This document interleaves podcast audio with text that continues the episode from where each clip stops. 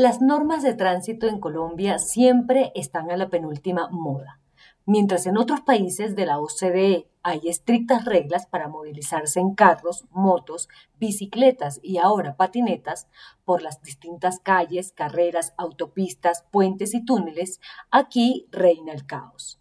Es común ver carros lentos por los carriles rápidos, vehículos de carga ocupando la izquierda de la vía, bicicletas en medio de los carros e incluso por los carriles de Transmilenio, motos que adelantan por la derecha y hasta ciclomotores de gasolina o eléctricos en medio de las ciclorrutas hechas solo para bicicletas y para caminar.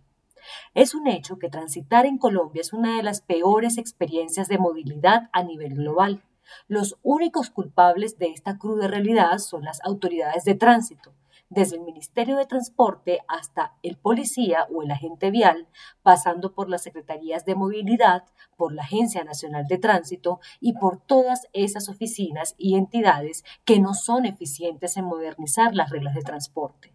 No se entiende por qué los 9 o 10 millones de motos que se mueven en todo el país se pasan las reglas por la faja. Es más, aún no se identifica qué interés político o de lobby empresarial existe detrás de no obligar a los motociclistas a pagar los peajes. Es un hecho evidente y catapultado durante el último año y medio de pandemia que las bicicletas se han multiplicado y que cada vez más personas se bajan de motos, carros y del transporte masivo para andar en bici.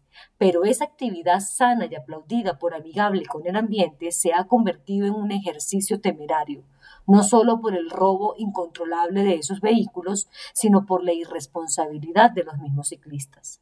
Muchos se desplazan por los andenes hechos para los peatones, las vías exclusivas para los buses, por los carriles del transporte público o pesado y no cuentan con ropa reflectiva, casco, guantes, accesorios de protección y carecen de una identificación de su medio de transporte, pues las bicicletas son privilegiadas, no son objeto requerido por la Policía de Tránsito para indagar sobre el origen de la propiedad o la trazabilidad de sus infracciones. En pocos meses retornará a las calles colombianas la fiebre de la patineta eléctrica y no se adelantaron las normas que ayuden a impulsar este vehículo. Lo peor, quizás, es que normas y buenas intenciones de las autoridades pueden existir sobre el papel, pero nunca bajan a las calles y la ley del más fuerte sigue siendo la constante a la hora de movilizarse. Colombia necesita de una agencia nacional vial que trabaje, que innove, que sensibilice y haga un revolcón nacional en el sector transporte.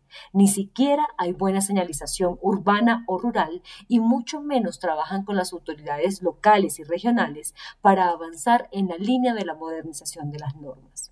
Se trata de hacer algo grande, disruptivo, moderno. Para eso nos afiliamos a la costosa OCDE, para copiar las buenas prácticas y recibir asesorías de donde funcionan las cosas.